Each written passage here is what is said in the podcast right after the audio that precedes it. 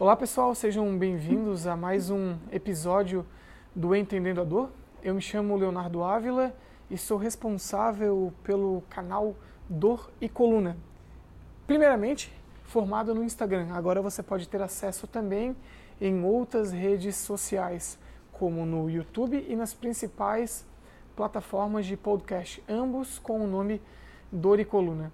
Ao longo dos episódios do Entendendo a Dor, eu tenho o privilégio e a oportunidade de conversar com profissionais da saúde e entusiastas da área que atuam em ambiente clínico ou realizam pesquisa ou têm algum grau de familiaridade e curiosidade com o assunto neurociência da dor. Então, nesses episódios, conversamos sobre essa temática pautada em insights, dicas de livros e evidências científicas é, atuais. Hoje, eu tenho o privilégio de estar conversando com uma pessoa que eu admiro muito, extremamente é, inteligente, é a Suzana. E eu não tenho, então, capacidade para né, apresentá-la. Então, eu vou deixar, ah, vou passar a palavra para você. Sinta-se totalmente à vontade para se apresentar, Suzana. Bom, obrigada, Léo. Obrigada pelo convite. Eu que agradeço. Bom, meu nome é Suzana Dallagnol, eu sou é, psicóloga, tenho especialização em fisiologia do exercício, especialização em psicologia clínica e mestrado em psicologia.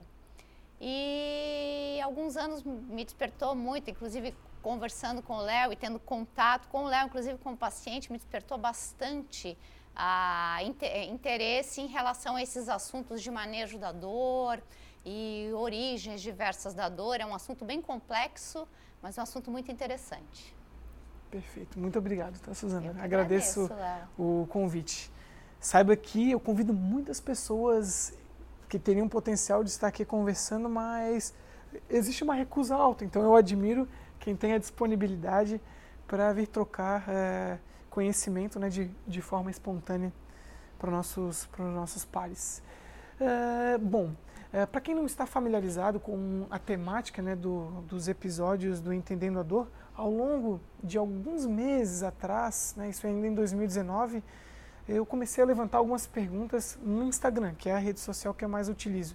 E tinha um questionamento principal que era: qual é a sua principal dúvida sobre dor? Então o pessoal foi me respondendo e à medida que eu obtive é, essas, essas perguntas, eu plotei as principais, as que mais repetiram. Então eu construí uma sequência lógica para não ser um modelo quadrado, mas pelo menos tentar nortear essas conversas e de alguma forma tentarmos responder as perguntas. Então sinta-se totalmente à vontade para respondê-las à sua maneira, tá bom? Suzana, a gente começa com uma, uma pergunta que ela é bastante, é, não complexa, mas bastante subjetiva, né? No seu entendimento, nas suas leituras, na sua vivência, o que é dor? Né? Essas três letras que formam uma palavra tão complexa. O que é dor? Bom, uma definição, por ser a, a, algo tão abrangente, é difícil, inclusive para mim, oferecer uma definição do que é dor. Uhum. Mas, diante de tudo que eu li e, e, e, de tudo que procurei saber a respeito de dor, a dor é um fenômeno muito complexo. Então, na verdade, ele é modulado por vários inputs, vamos dizer assim, por várias influências que são psicológicas, sociais, é, físicas, dependendo é, da, da, do contexto onde a dor se manifesta, né? Mas muito, vai muito além, com certeza, do que simplesmente uma manifestação atrelada a uma causa puramente biomecânica ou puramente física, como se costuma diz, dizer, né? Ah, o, que, o que se observa, o que se sabe hoje em dia da dor, através da abordagem biopsicossocial, que está sendo está é, é, é numa crescente com um corpo de evidências bastante robusto, é que às vezes as pessoas têm as pessoas que têm dor crônica, muitas vezes é, têm é, é, achados de exame de imagem e que algumas pessoas têm os mesmos achados de exame de imagem e não tem dor crônica. Então, essa correlação entre dor crônica e exame e achados de exame de imagem, hoje em dia a gente já sabe que ela é verdadeira.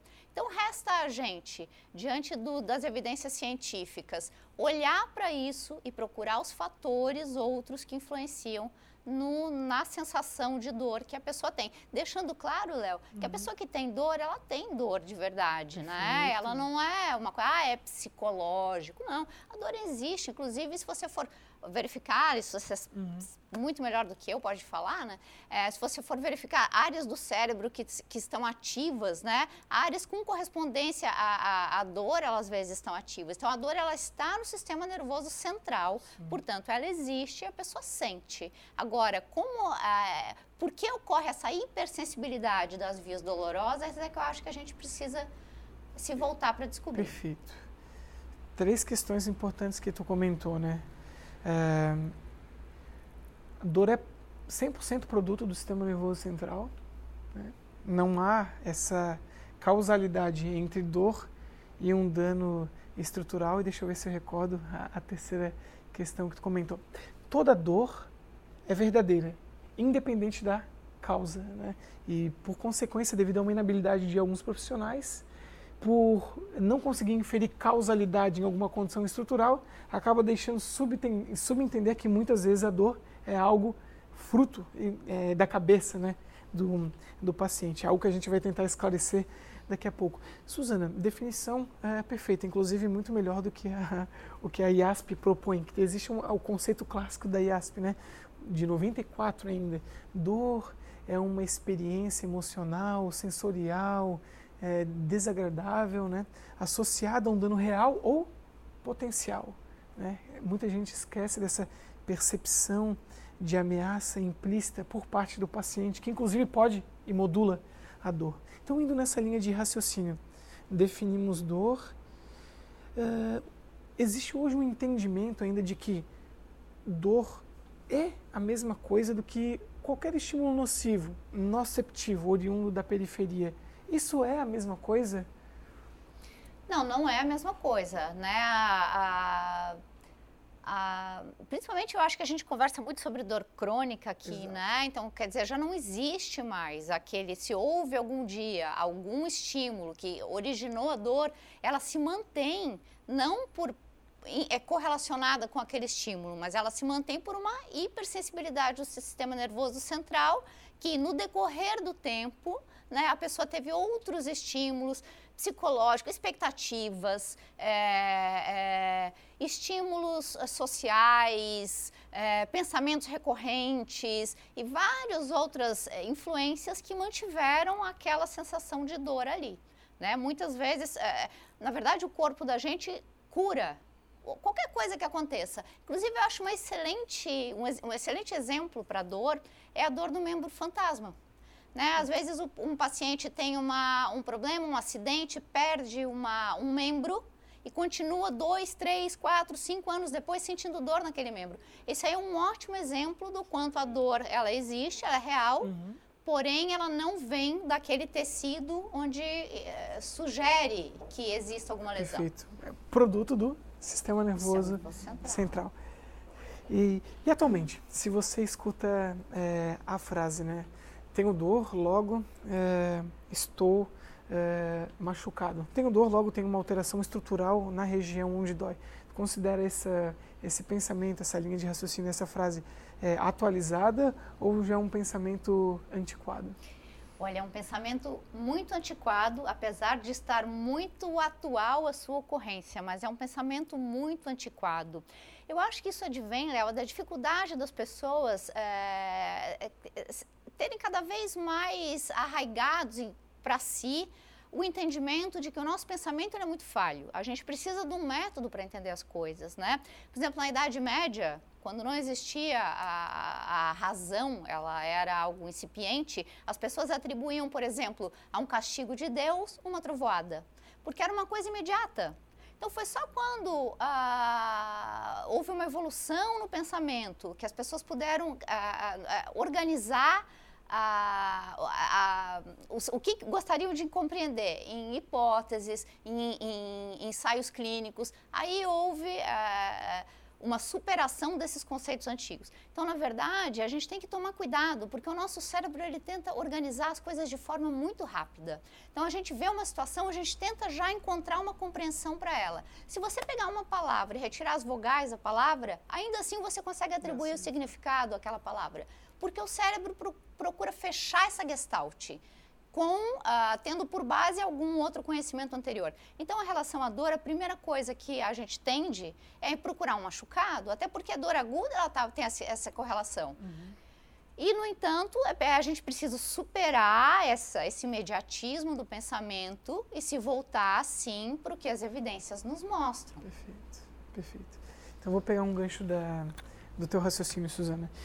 É, se, essa, se, esse, se essa frase, né, sinto dor, logo estou machucado, é um pensamento obsoleto, nós temos um entendimento de que a dor ela não é um, um marcador preciso né, do estado dos tecidos. Simplificando, né, sentir dor não significa que nós tenhamos uma alteração estrutural.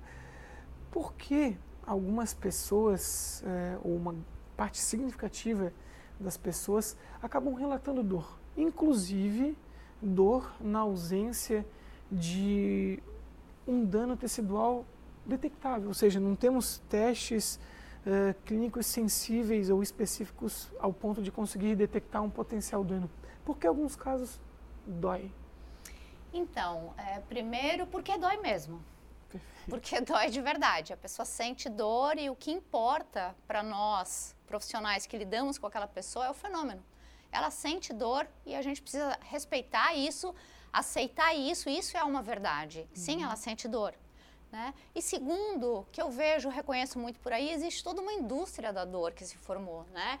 Então, são bilhões e bilhões no mundo uhum. que são investidos em tratamentos, em é, é, procedimentos diagnósticos, em a, aparelhinhos, é, palmilhas, massagens, terapias as mais diversas, né? Então, então se formou essa indústria. Então a gente é necessário reconhecer que para o mundo é interessante que as pessoas sintam a dor uhum. e que, mesmo a gente não tendo explicação, a gente possa mantê-las dependentes de alguns procedimentos. Né? Então, eu acho que a sociedade toda e a pessoa, é, como responsável por si, se deixa influenciar, claro, é, é, em função de haver essa indústria da dor é, que se formou e que acaba a, havendo, então, um super diagnóstico das situações, né?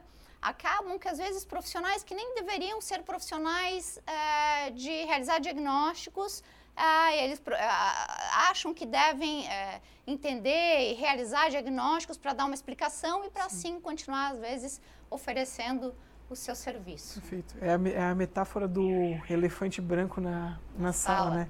Enquanto profissões inteiras dependerem daquela condição para se auto é, sustentarem, a probabilidade de, de haver uma resolução concreta do problema é bem, é bem pequena. Né? Suzana, então aproveitando é, essa, a tua fala, é, diante de todo esse cenário que tu retratou, os profissionais da saúde, eles se encontram é, capacitados para uma abordagem mais é, abrangente da dor? Lembra, não é uma abordagem excludente, né? A gente não está é, levantando né, uma possibilidade de excluir aspectos que até então são considerados e abordados, mas sim ampliar essa grama devido à natureza multidimensional desse fenômeno que é dor. Os profissionais da saúde encontram-se capacitados para tal? Eu acho que muito sim, claro. E eu acho que existe também ah, uma relutância, às vezes, muito grande de aceitar os fatos científicos e aceitar que a ciência, a realidade existe e existe apesar da nossa opinião, uhum. né? Então, uh, eu vejo às vezes uma relutância muito grande. É como a gente é preciso reforçar os, os, os ideais iluministas, né? É preciso reforçar a necessidade da gente ter um método para pensar a respeito das coisas e aceitar quando a gente tem evidências já robustas e suficientes e mudar de opinião diante dos fatos, né? Então isso tudo é muito difícil de mudar, até mesmo porque às vezes surgem oportunidades que as pessoas enxergam uhum. uh, de trabalhar e de exercer a sua profissão através de um viés que não está confirmado, né? Perfeito. Mas eu acho que uh, falta sim é, uma busca um pouco maior pela verdade, um entendimento de que existe a verdade. Sim, uhum. essa mesa está aqui. Sim, se eu for ali na frente um carro, na frente de um carro, ele vai passar sobre mim. Uhum. Não é uma questão de ponto de vista nem de opinião. E assim também com outros fenômenos não tão diretamente observáveis, existe sim algo ali que a gente pode descobrir e sim são as verdades daquele fenômeno. Perfeito. Inclusive, existe o, o método científico para claro, isso, né? É, é, o exemplo que a gente havia citado anteriormente, né? O modelo vigente, mesmo que obsoleto, ele tem esse raciocínio linear, né? É, tem uma alteração estrutural, logo a, a dor é, é, ocorre por consequência desse achado. Essa é a grande diferença entre uma hipótese e uma teoria, o que inclusive a gente comentou no, na conversa uh, anterior. Uh, essa linha de raciocínio, que é chamada de biomédica, esse modelo patoanatômico, ele é uma hipótese na realidade, porque ele já foi testado e inclusive falseado, como você bem colocou anteriormente. Né? É, não podemos hoje em dia né, inferir causalidade, é, por exemplo, numa alteração detectada através de um exame de imagem é, e a presença de dor. Isso não somente é o que a maioria das pessoas acaba falando, né? dor na coluna lombar. Isso para qualquer segmento do corpo. Coluna cervical, lombar, ombro, quadril, que foi a conversa anterior, joelho. E aí voltam aos vieses que tu bem colocou, né? A mente humana é crente, existe uma relutância imensa em adotar é, a evidência científica de qualidade como sendo um norteador para sua prática clínica, buscando pelo menos minimizar erros, né? Não como sendo uma, uma verdade é, absoluta. Suzana, uh, essa é uma, enfim, é uma última pergunta naquela sequência lógica, mas a gente tem, ficamos abertos para outras questões, né? Existem alguns dados da Sociedade Internacional né, para o Estudo da Dor, a IASP, mostrando que uma a cada cinco pessoas uh, permanece com a dor, né? Ou seja, a dor persiste, se torna uh, crônica diante dessa classificação de ordem temporal, né? Cronológica. É uma pergunta meio capciosa, né? Mas por que algumas pessoas melhoram e outras não? Tendo em vista que muitas vezes algumas das pessoas que melhoram apresentam ou não o mesmo achado daquela pessoa que melhorou ou não. Né? Eu sei que é um, enfim, é, é, mais um convite à, à, reflexão do que uma busca por uma, então, por uma eu, resposta. Eu, eu né? costumo dizer é, eu, eu, sou diretora de academia, uhum. né? E eu costumo dizer, então, para a equipe, em reuniões e tal, que na, uhum. tudo, tudo que se fala sobre um grupo não se fala sobre um indivíduo. Né? Um indivíduo ele pode estar tá em qualquer ponto daquela curva. Então você fala sobre um grupo, você dá características. É, a, a, ciência estu, é, é, estuda a, a, os fenômenos através de, de amostras, né? uhum. né? E mais aquilo ali é para você ter um entendimento geral do que acontece, mas o indivíduo, sobre o indivíduo, você não sabe nada.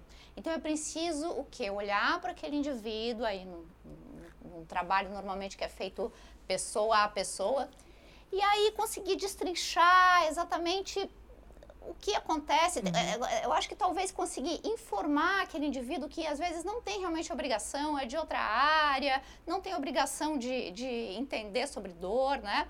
Mas procurar talvez uma abordagem mais educativa, né? No sentido de mostrar as evidências para uhum. aquela pessoa, né? E procurar ao mesmo tempo é, compreender quais são as suas os seus mecanismos de manutenção daquele sintoma, né? Porque entender que às vezes as pessoas precisam de determinadas situações na vida, né? Perfeito. Suzana, é incomum termos a possibilidade de encontrar psicólogos que tenham um entendimento mínimo necessário para abordar a dor. Né? Eu gostaria de aproveitar a oportunidade, talvez você seja a única psicóloga que passe por aqui, né, ao longo de, de todas essas, essas conversas, É, se tu pudesse, de alguma forma, explanar para quem está assistindo ou ouvindo é, o que, que a psicologia, né, essa grande área, mais especificamente da dor, tem a oferecer é, para uma pessoa é, com dor, com dor persistente, enfim, até para deixar claro esse, esse entendimento para quem está escutando, se você estiver à vontade para falar sobre o assunto. Olha, a abordagem psicológica, normalmente psicoterapêutica, né, que talvez seja voltada a, a pergunta para uma abordagem psicoterapêutica, ela é acima de tudo uma abordagem humanista, né? Então, a, a, o que acontece ali é, na aliança terapêutica, até como foi citada pelo pelo Adriano já aqui falando com você, a aliança terapêutica é muito importante, né? Então, é, eu acho que falta a psicologia, os profissionais da psicologia, é, terem mais ferramentas, né? uhum. né? Conhecerem um pouco mais, entenderem, né? É, porque uma coisa é básica em qualquer área do conhecimento. Existem os paradigmas científicos, que são exatamente aquelas teorias que já foram testadas, já foram tentadas, já, foram, já houve tentativas de refutá-las uhum. e elas não foram refutadas. Então, uhum. elas se tornam paradigmas científicos, uhum. né? Tem a estrutura das revoluções uhum. científicas, que eu acho que é um livro clássico que todo mundo precisa ler, exatamente para entender que algumas coisas não serão reinventadas ou não serão transformadas. A gravidade é a gravidade, ponto final. Não temos mais que discutir a existência da gravidade, uhum. né?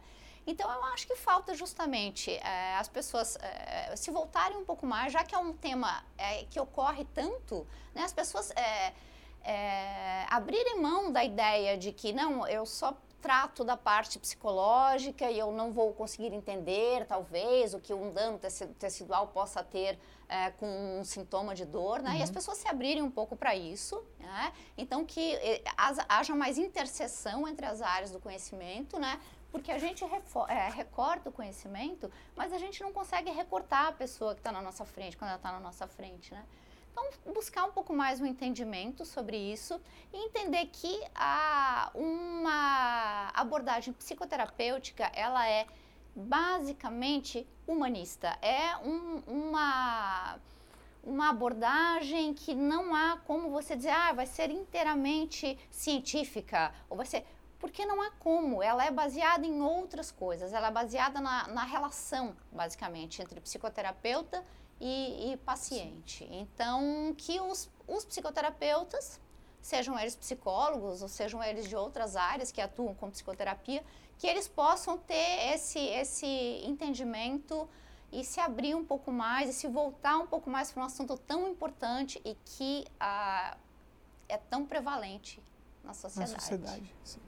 Suzana, agora não existe pergunta, né? É a parte onde você fica totalmente aberta para divagar sobre o que tu quiser. Né?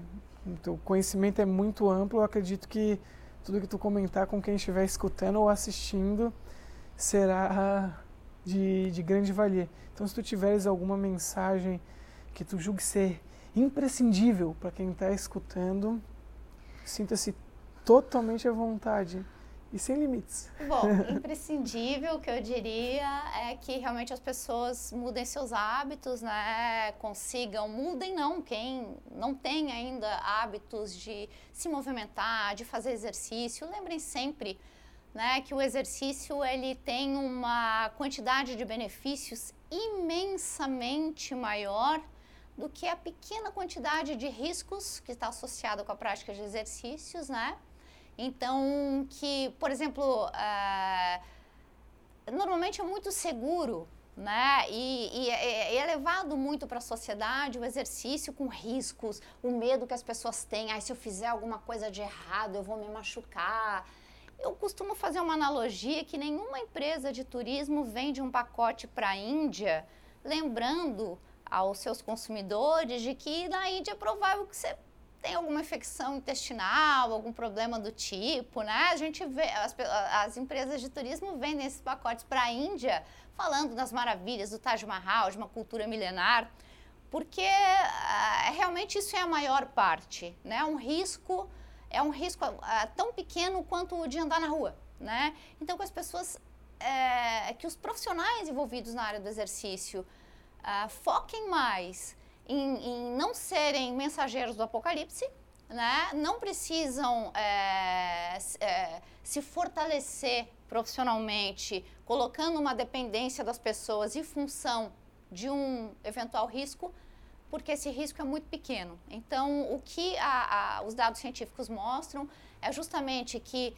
a, hábitos de vida saudáveis, como prática regular de exercício, um exercício não é melhor do que o outro, também é outra coisa que eu gostaria de, de deixar minha opinião aqui, não existe um método de exercício superior ao outro, né? Existe aquele que você gosta de fazer, é que é o melhor exercício que você pode é, eventualmente continuar fazendo, né? Então, que possa experimentar vários exercícios, várias práticas, esportes, pedalar na rua, é, correr, levantar pesos, né? Sem ter medo, a gente tem que ter uma perspectiva evolucionista, né, Léo? A gente é uma, uma espécie terrível. Eu costumo dizer que a gente é pior do que barata. E é mesmo, porque a gente mata a barata, né?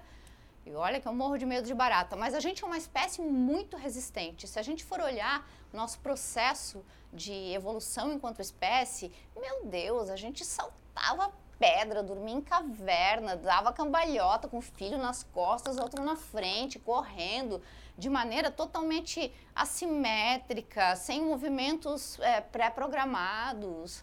Né? Então, a gente não tem que ter medo de se movimentar, né? Porque a nossa história evolutiva é uma história incrível, né? E outra coisa que eu acho é que a nossa, a nossa espécie é unstoppable, né? Ela é imparável, né? A gente não vai parar, né? De inventar coisas, de criar coisas. E eu acho que é isso. Então, é a gente aceitar que o nosso corpo é forte, é resistente, é resiliente, que não existem esses limites, que ninguém vai se machucar porque, ah, vou botar uma barra nas costas se eu fizer alguma coisa errada. Não, o máximo que pode acontecer é como você escorregar numa casca de banana, você está andando na rua, você vai se ralar o joelho, seu joelho vai curar. Mesma coisa se você estiver praticando um esporte, está ali no crossfit, faz alguma coisa. Ah, não, não é. Você vai dar ali, dar uma errada ali em algum momento, se você faz com mais peso, se você está muito adiantado, você dá uma machucadinha, aquilo ali uma semana tá bom. Não tem que achar que vai ficar. Aquilo ali vai, vai, vai ocasionar um, um desvio na vértebra, né? Não é isso que a evidência mostra, né? Então, lembrar que a gente é forte, super forte, e que a gente pode fazer muita coisa, que o nosso corpo resiste a muito mais do que isso, historicamente já resistiu. Anotem aí. Tá. Muito obrigado. Tá? Eu, eu, gostaria de agradecer novamente a, a tua presença. Deixo claro, inclusive a Micheline não pode brigar comigo que eu me atrasei. É, que a gente acaba convidando bastante pessoas para vir aqui, mas a, a, disponibilidade acaba, enfim, não, não ocorrendo. E é uma troca de, de conhecimento para quem está é, nos assistindo. E aqueles né, que encontram-se então do outro lado aí da tela ou somente no, nos acompanhando através do podcast, se julgarem é, ser relevante né, essa conversa que nós tivemos há pouco e tiverem interesse em levar esse conhecimento à frente, sintam-se à vontade para é, compartilhar com, com os seus pares. E o clichê que eu acho chato para caramba falar, mas o Arthur sempre me orienta, né? Se tiver interesse também, se inscreve aqui no, nos, canais, né? O qual você encontra-se acessando o nosso conteúdo. E muito obrigado e até o próximo episódio do Entendendo a Dor. Valeu? Tranquilo? Tranquilo, tranquilo. Eu, eu gostei, espero que você tenha gostado. Ah, eu gostei.